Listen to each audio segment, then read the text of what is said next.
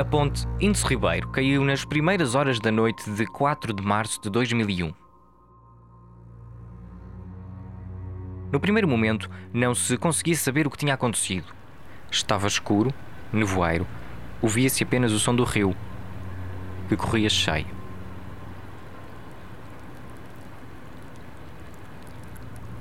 Eram 9 e 10, quando o pilar 4, um dos suportes centrais da ponte centenária, desaba, arrastando consigo metade do tabuleiro. Um autocarro e três viaturas caíram ao Douro.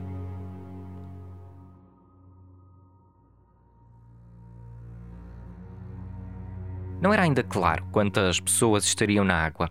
Sabia-se apenas que eram muitas. Só dias depois se viria a fixar um número exato. 59 pessoas caíram com a ponte que ligava Castelo de Paiva a Entre os Rios.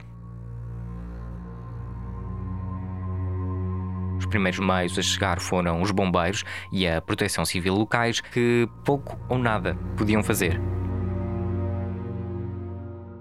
A missão de resgate passou na manhã seguinte para as mãos de várias equipas militares que, debaixo de críticas, suposições e um constante direto televisivo, tentaram domar um rio que levava tudo ao limite.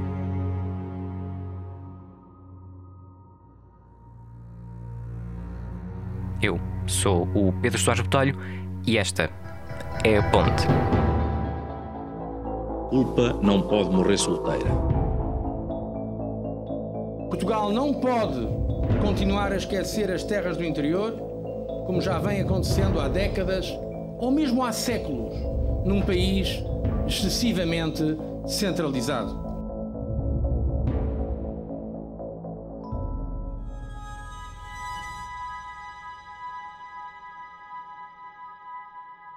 Culpa não pode morrer solteira. E nesse sentido, como é óbvio, tem que se tirar consequências políticas das responsabilidades que se tem no exercício do poder político que um ministro deve ter. E o conceito que eu tenho do exercício do poder político e do exercício daquilo que devem ser responsabilidades do ministro fazem com que eu assuma por completo a responsabilidade política deste acidente e, neste sentido, já solicitei a minha demissão de Ministro.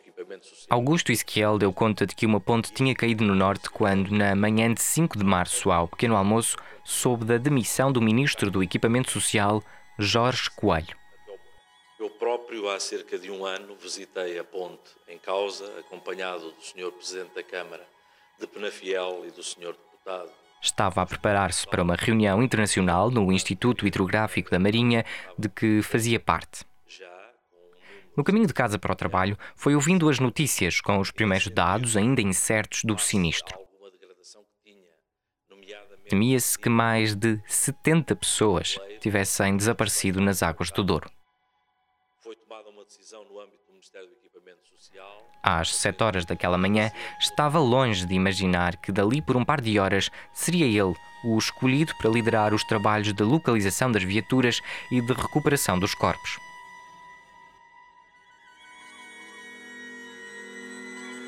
Só voltaria a casa a 8 de abril.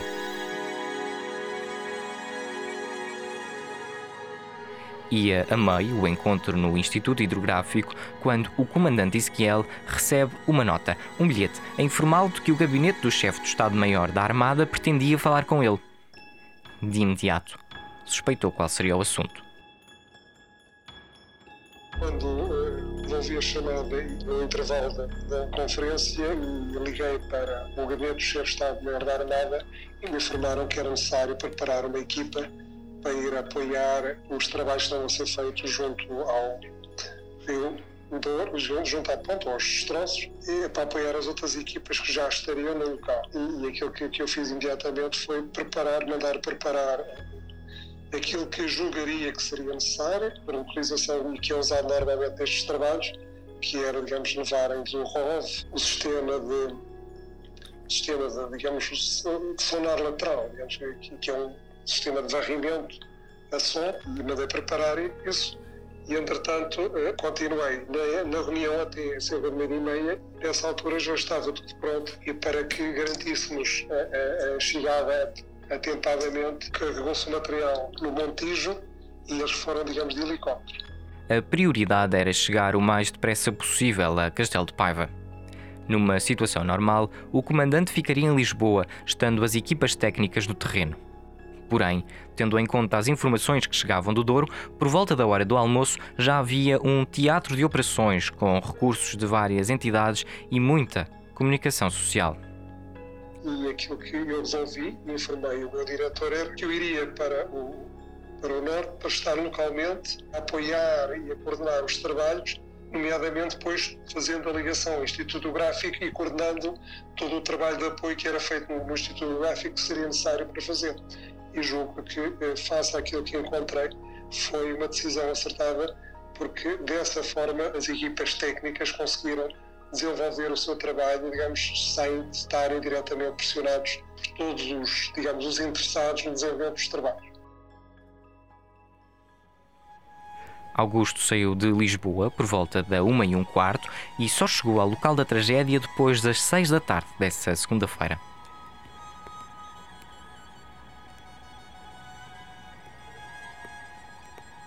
Fez a viagem sempre debaixo de chuva. Depois de passar Santa Maria da Feira, na última etapa até Paiva, essa mesma chuva denunciava já as dificuldades que iria encontrar.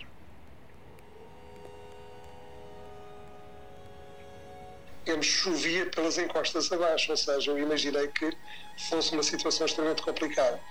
E, de facto, quando cheguei ao local, digamos, já estavam as equipas a montar numa embarcação que nos emprestaram, deparamos que realmente iria ser um trabalho extremamente complicado, digamos, em termos de, de, de operação. A estrada estava cortada quilómetros antes para travar os curiosos que se metiam a pé até ao sítio onde havia uma ponte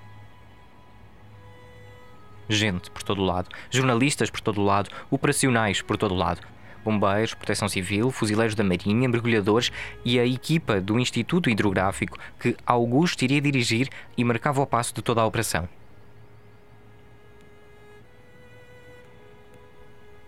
Habituados a operações de resgate no mar, ali no Douro, os militares da Armada tinham um cenário diferente.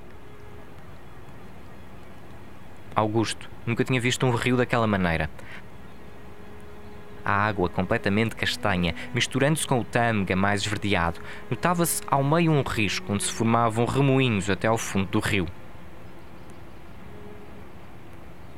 Tal era a corrente que, para fixar um barco no meio do rio, um batelão que servia de plataforma para as gruas, foi necessário amarrá-lo a um dos pilares da ponte já quebrada.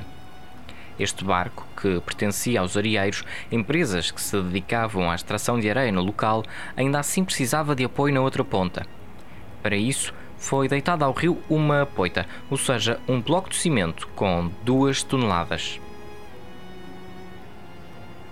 Entre o momento em que foi largada e até pousar no fundo do rio, a 20 metros de profundidade, a poita foi arrastada 100 metros.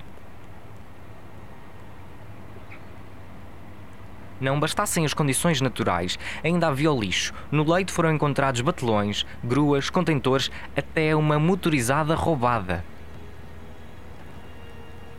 Para além disso, como as operações estavam montadas na margem sul do rio, onde havia mais espaço para ter veículos, materiais e pessoas a trabalhar, sempre que era preciso confirmar ou verificar algo na outra margem, os operacionais podiam levar até duas horas a lá chegar. Nos primeiros momentos não se sabia quantos veículos estavam no fundo do rio, tampouco onde. A violência da água deixava apenas perceber que se não fora a queda a sentença de morte, tê-lo-ia sido o bruto de Para encontrar os veículos foi usada uma sonda. O aparelho usava a propagação do som na água para, quase como um morcego, desenhar o leito do rio a partir dos exopetites. Ou seja, enviava um sinal sonoro para o fundo e aguardava que ele regressasse. A distância era então calculada entre o tempo que o som demorava a entrar e a sair do emissor, isto é, da sonda que era transportada num barco. Porém, para que a máquina consiga calcular corretamente onde está, é preciso que o meio, a água, esteja parada. Coisa impossível num Douro revolto. A corrente era tão elevada que a embarcação andava mais depressa do que o som ia abaixo e vinha acima. Ou seja, inicialmente quando não apanhávamos ecos nenhum. E aquilo que digamos, por sugestão, digamos, de uns técnicos, foi fazermos ao contrário, ou seja, imagine conduzir marcha atrás, ou seja, o que é que nós fizemos foi mudámos a direção do, do, do, da embarcação que estávamos a trabalhar e para contracorrente e depois ao deixarmos descairmos a embarcação com a corrente conseguíamos ter uma velocidade em relação ao fundo que nos permitia receber ecos, ou seja, eram as condições iniciais que estávamos a trabalhar nos primeiros dias. E foi muito complicado, havia muito lixo, muitas árvores digamos, era, digamos, foi uma situação extremamente complicada, ou seja, foi eh, puxar nitidamente a imaginação para tentar resolver, porque a primeira, digamos, experiência que fiz não se conseguia apanhar realmente nenhum ecos, ou seja, não conseguimos fazer nada. Depois sucedeu-se uma corrida para validar ecos. Sempre que as máquinas desenhavam algo que aparentasse a forma de um carro ou autocarro, os mergulhadores saíam à água e, literalmente às apalpadelas, tentavam decifrar o objeto. Além desta sonda, foi utilizada uma outra, multifeixes, mais potente, que acabou a participar num estudo radical. Já que as autoridades portuguesas usaram o aparelho com sucesso em condições nunca antes testadas.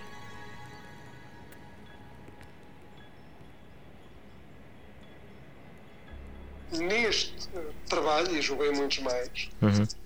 havia uma existência de capacidade técnico-científica para fazer o trabalho, mas havia também um espírito de missão das equipas técnicas que estiveram no local. Ou seja, as equipas que estiveram lá acampavam, dormiam mal, comiam-se a horas esquisitas, andava-se, digamos, desconfortáveis, molhados e tudo, mas de facto havia uma resiliência, havia um espírito de missão muito grande. Isso eu tenho que dever a todos os técnicos que me apoiaram e estiveram lá comigo. Depois, uma coisa que, que é muito importante nesta, nesta missão foi desde o, o primeiro dia envolver os chamados os interessados nos resultados das operações. E quando eu digo os interessados, nomeadamente foi informar os familiares, a comunicação social, Portugal inteiro, digamos, porque julgo que somos, era toda a gente queria saber o que é que estava a fazer e o que é que estava a acontecer, e, digamos, também os vários participantes, porque também estavam, ou seja, havia uma plenitude, digamos, de envolvimento e depois aquilo para mim que foi muito importante era a difusão atempada, correta e completa, se possível. O que é que eu digo completa? Se possível, ou seja, dizíamos atempadamente, porque a informação era, era sempre correta, nunca se disse nada que fosse mentir, e o mais completa possível.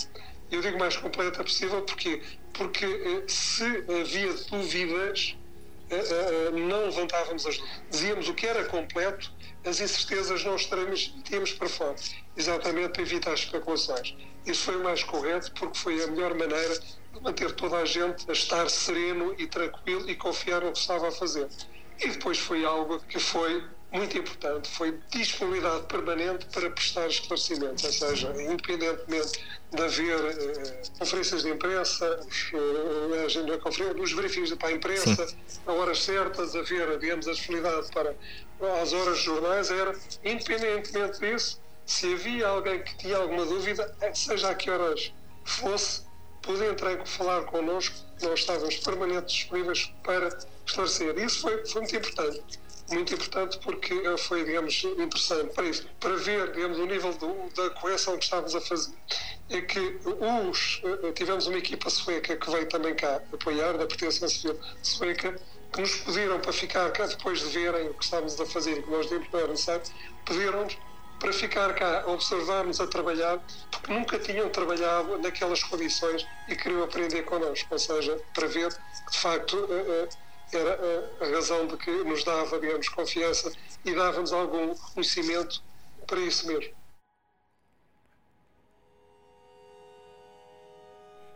Enclausurados num aquário mediático à beira do rio, cada passo dos operacionais era vigiado pelas câmaras e comentado pelos olhos que, mesmo debaixo da chuva, se empoleiravam nas encostas a acompanhar o resgate. Clamava-se por ajuda estrangeira, porventura mais treinada nisto de olhar para um rio de lama e encontrar um autocarro e três automóveis.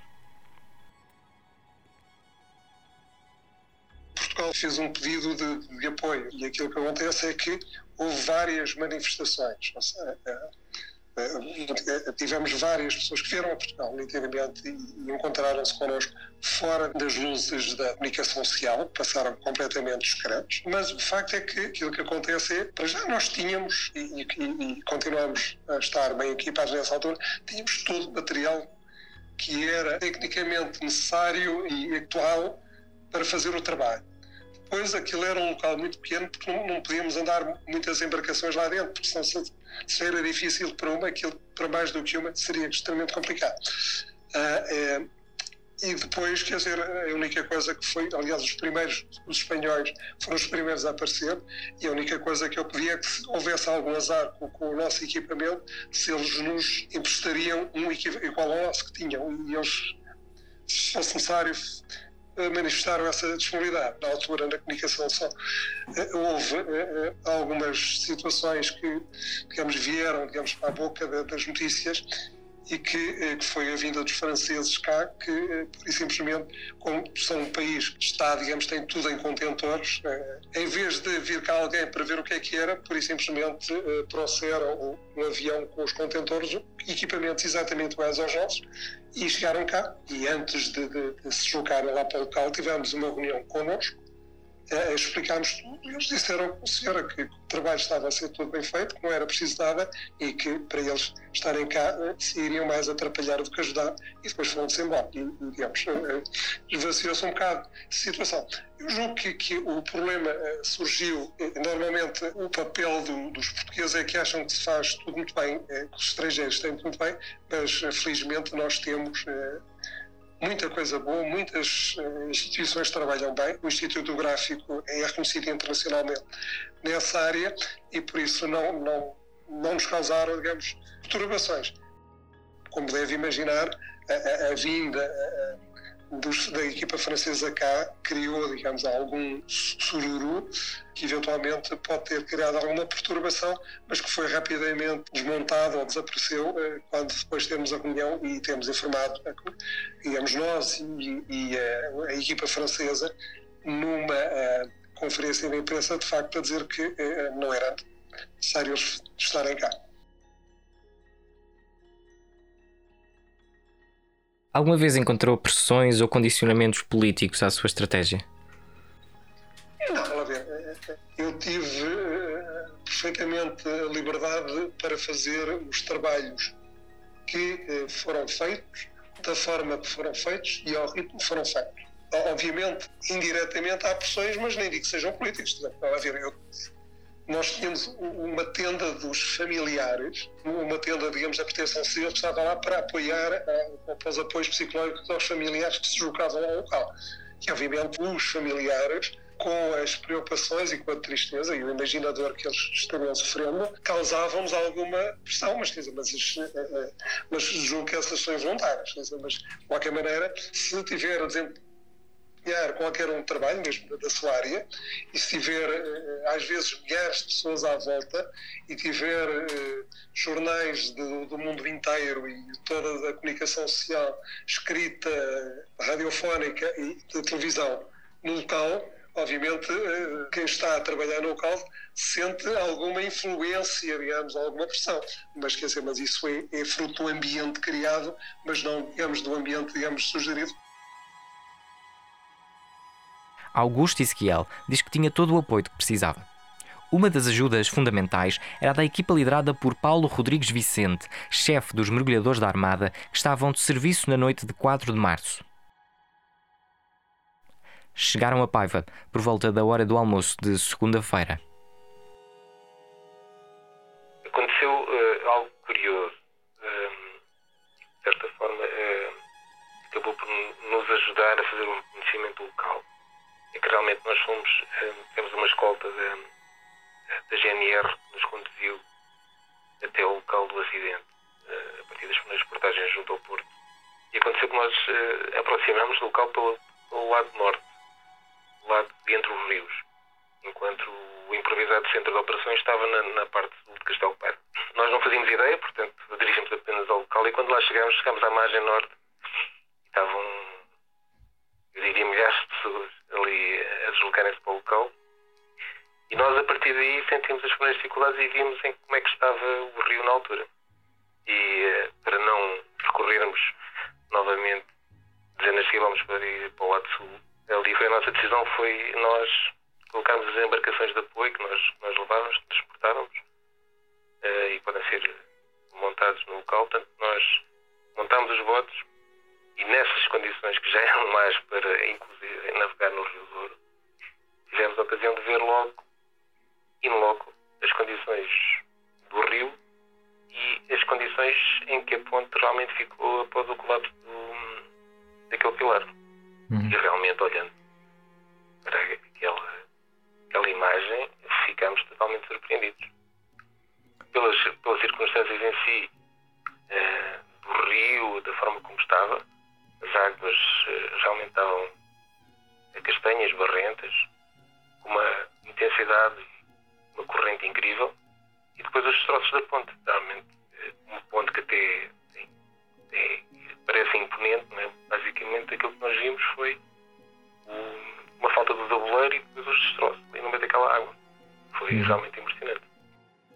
Mesmo sem visibilidade. Quando foram criadas as condições, quando se reduziu o caudal do rio eh, e foi eh, possível fazer aquele segundo mergulho e conseguimos validar aquela zona, pronto, a partir daí, julgo que foi consensual e acho que transpareceu para, para a opinião pública em geral. Realmente só quando existissem condições é que poderíamos realmente desempenhar o nosso trabalho efetivo. Obrigados a recorrer às barragens do Douro e do Tâmega, tanto em Portugal como em Espanha, os operacionais tentaram domar o rio, baixar o nível da água 13 metros e assim criar as condições necessárias para permitir o mergulho dos homens de Rodrigues Vicente. Apenas agarrados a um cabo, desciam e pelo toque tentavam validar os ecos encontrados. Uma das críticas feitas à ação da Marinha Portuguesa em Castelo de Paiva foi também a forma como os militares cooperaram com outras forças de socorro no terreno. Uh, no, no, resgate do, do autocarro em específico, não havia alertas do, dos bombeiros locais de que o método que estava a ser seguido podia redundar, como acabou por acontecer uh, no cabo partido, por exemplo? Uh, essa é uma acusação que fizeram desde o início. Inicialmente, uh, uh, aquilo que seria necessário era, e se fosse possível, e depois acabou sendo possível, mas foi necessário trazer para mais próximo, era ter-se recorrido, que se chegou a estar pensado, em recorrer a uma grua, a maior grua que existisse no país, ou seja, para conseguir chegar mais a meio do rio os bombeiros, e a razão que eles se sentem ressentiram um pouco da altura foi de não termos utilizado logo nos primeiros dias a, a grua que os bombeiros eu sabia que tinham para, para digamos, para retirar o autocarro. Não, não era possível, porque aquilo que acontece é, como deve imaginar, as gruas são alavancas. Tem que ter os pés assentes no chão, digamos, digamos em terra firme, uhum. e depois, quanto mais deitada tiver a grua, menos força ela consegue fazer. Ou seja, a, grua dos bombeiros, para chegar lá, e muito dificilmente chegaria, teria que estar deitada. E não conseguia ter força para levantar o autocarro que estava enterrado na areia e eu aí dou mérito aos mergulhadores, estando enterrado o autocarro parcialmente na areia, os mergulhadores tiveram que, com os riscos inerentes a esse trabalho, nas condições que fizeram, eh, tiveram que passar os cabos de aço por onde era possível fazer. E depois eh, foi necessário, digamos, eh, foi necessário recorrer a única coisa que era era um areeiro, que digamos que, que conseguiu parar em cima do autocarro e depois puxá-lo e, e trouxe o autocarro até o mais próximo dentro de terra, digamos, sem levantar na totalidade, porque se, tínhamos a certeza se, se o tirássemos em peso, os cabos eh, cortariam o, a parte, digamos, do desvio do autocarro, que era o que estava a suspender o autocarro. Foi isso que, que aconteceu. Mas não era possível então, né, nas condições, quando o autocarro chegou e que se conseguiu pôr em condições de entrarem lá os mergulhadores e os bombeiros dentro do autocarro para retirar os corpos que ainda existiam em segurança, foi isso que foi feito. Depois de o autocarro ser puxado para junto da margem e ainda com parte dele dentro de água, é feita uma vistoria pelos bombeiros. Aí são encontrados cinco corpos, mas alguns pontos do veículo não puderam ser examinados. No dia seguinte, com a chuva, o autocarro voltou a ficar submerso. Aquilo que acontece é que choveu torrencialmente essa noite e quando foi informado eh, que a água estava a subir, aquilo que eu fiz é que, como tínhamos para já alguns equipamentos eh, e estavam viaturas a segurar o autocarro dentro da água, foi tentar garantir a segurança do autocarro e fiz uma coisa para evitar qualquer problema de, de poderem dizer que se alguma coisa do autocarro tivesse dentro do autocarro, o autocarro foi embrulhado em redes de pesca. Uhum. Para garantir que tudo o que tivesse dentro do autocarro ficasse. E assim ficou. Ou seja, durante o tempo que não foi possível voltar ao autocarro, o autocarro esteve sempre envolvido dentro de redes de pesca. Ou seja, não havia rigorosamente mais nada dentro do autocarro. As pessoas, as pessoas eh, falaram muito na altura e nós tentámos explicar que hum, nós aquilo que fizemos foi sempre com essa preocupação de ter eh, jusante daquilo que estava sempre eh, a fazer, colocámos redes que, e botes eh, dos fuzileiros com essas redes e se tivesse existido alguma libertação de algum corpo, ele teria sido apanhado por essa parte. Nós, essa preocupação existiu desde, desde o início. Depois toda a operação em si, da movimentação, da forma como movimentamos, mesmo respeitando o gradiente do rio, mesmo a colocação daqueles cabos de suspensão e tudo o resto, não seria impossível ter, ter ferido algum corpo que se tivesse libertado. Aliás, na altura a corrente já não era a mesma. O que é fato é que o autocarro, quando caiu, os vidros partiram e todos os, infelizmente, todos os corpos que estavam, não estavam presos, eh, soltaram facilmente.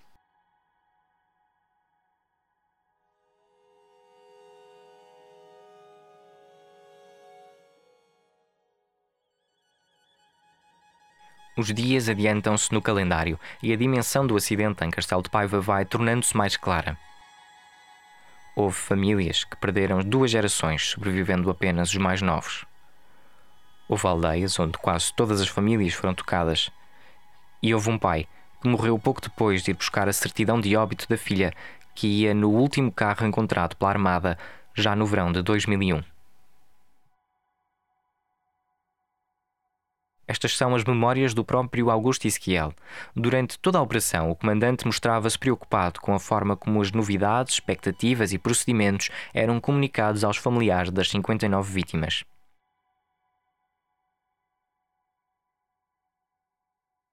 O espaço era apertado. Operacionais, familiares das vítimas e comunicação social amontoavam-se. Ainda hoje, sobram histórias da promiscuidade entre a imprensa e os militares. Mas a proximidade ajudou também a serenar as famílias que esperavam por respostas. Mudou significativamente a opinião que os familiares tinham sobre as operações que estavam a decorrer no Rio. Quando nós convidámos alguns familiares e eles acompanharam-nos nas, nas missões concretamente no Rio, portanto, levámos connosco, uh, antes mesmo daquele primeiro mergulho, uh, um familiar que, que nós convidamos, nos acompanhou e que depois relatou a todos os outros aquilo que, as circunstâncias em que nós estávamos a mergulhar. Uhum. Isso foi algo que foi extremamente benéfico. O nosso cuidado foi sempre de explicar às pessoas o que é que estava a acontecer. E desde o início que uh, agora Almirante Ezequiel e eu tentámos falar sempre com, com os familiares.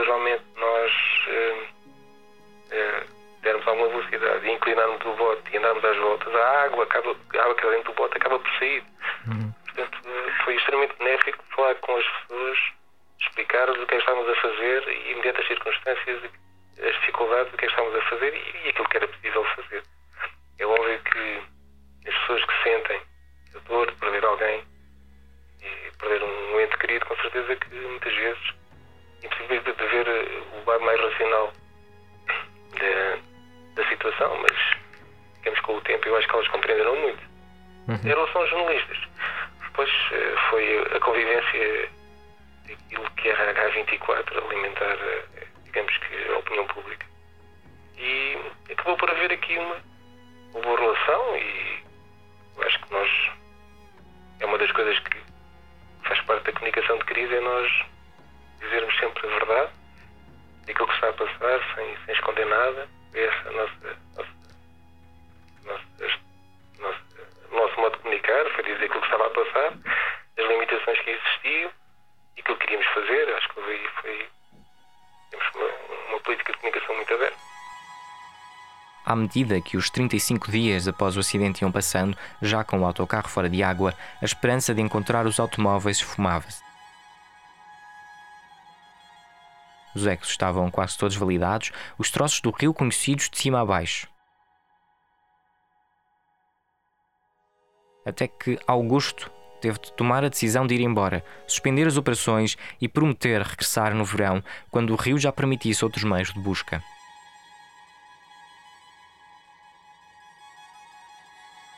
20 anos depois, assegura, não faria nada diferente.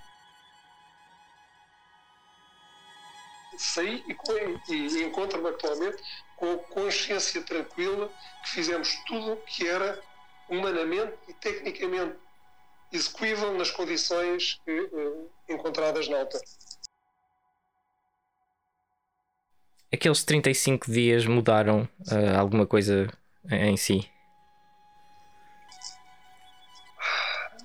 tornaram-me um bocado mais uh, maduro, dizer, apesar de já, na altura já tinha uh, 48 anos, mas em termos, em termos de robustez, se calhar deram-me a conhecer um lado da dor humana que eu não tinha conhecimento. De qualquer maneira, há algo que eu posso dizer que é, é, depois dos 35 dias eu ainda voltei lá acima dois dias. Sim, na, na segunda fase, não é? na segunda fase. Isto porquê? Porque interrompi porque não havia condições para fazer, verificando aquilo que, estava, e como eu tinha uh, inicialmente, quando falei com as, com, as, famílias que na altura estavam um bocado uh, preocupadas que nós abandonássemos e desistíssemos de, de fazer a procura, eu disse que eu na altura saía só uh, quando encontrasse e eu tinha indiretamente garantido às famílias que iria tentar localizar tudo o que fosse possível e, e não fica descansado enquanto não voltasse em condições normais de lá, pelo menos para ficar ainda mais de consciência tranquila. E o facto é que encontramos o carro em falta, que curiosamente estava debaixo do batelão que tinha sido o primeiro mergulho. Se, se tivesse havido condições, melhores condições de mergulhar e de visibilidade, se calhar tinha-se encontrado todos os primeiros dias. Foi fácil a fazer esses familiares acreditarem que vocês voltariam? O, o regresso foi mais fácil do que a saída, porque quando eu saí, os familiares sabiam que no momento em que eu viesse embora, iriam perder a esperança de encontrar o que faltava, não é? Quer dizer, isso, isso eu tenho a certeza quando vim embora, de tal maneira que a INEM, que, a ambulância do INEM que estava lá para apoiar eventualmente os mergulhadores se houvesse algum azar, julgo que teve que ajudar um pouco os, alguns familiares que na altura, quando, quando viram que eu me vim embora e que disse que era negativo a última validação, ou seja, que naquela altura já não havia mais esperanças, eh, acho que eles nessa altura perderam o, o, as esperanças de encontrar alguma coisa e eu também não garanti primeiro, na altura não garanti, eh, porque não, é o pior que se pode fazer é, é criar expectativas, pudessem voltar e também não garanti que, voltando, fosse encontrar alguma coisa. Numa situação com, como aquela em que se encontrava, uh, onde em, em, última análise todas as respostas e, todas as expectativas uh, recaem e dependem de si, uh, onde é que se vai buscar a resiliência para, para continuar a trabalhar e, e manter a missão? Eu digo que os marinheiros normalmente são especiais. Nós, quando vamos no meio do mar, no meio do oceano e apanhamos um temporal, eu cheguei a apanhar alguns, e quando não podemos vencer o temporal, nós aprovamos, digamos, ao temporal e mantemos assim até o temporal passar. Isso nós temos que ter a força suficiente para apanhar, digamos, a pancada do mar e, e o desconforto de estar nessa situação até passar. Isso, digamos, é, é um amadurecimento que vamos ganhando com o tempo. Olha, foi uma enorme lição em termos profissionais e pessoais. Já passaram 20 anos em termos de uma carreira que eu, de 30, não é? Foi uma experiência marcante em termos uh, profissionais, em termos de mergulho em si, é algo marcante. Tudo com a ligação com as pessoas uh, e o relacionamento com elas ligação também aos média, que acompanharam o total de 37 dias das operações de resgate, seguindo os passos de famílias e operacionais, decifrando emoções à procura de respostas para a pergunta: O que sente? Olga Leite demitiu-se do jornalismo na primeira oportunidade, depois de ver o que se fez em Castelo de Paiva. Esteve quase 20 anos fora da profissão. No próximo episódio, vamos olhar para a forma como, há duas décadas, os jornalistas relataram Castelo de Paiva e os atos de contrição que alguns vão fazendo desde aquele dia. Das pressões para o direto às demissões após a cobertura, estas são as histórias que quem contou a história da ponte não quis contar.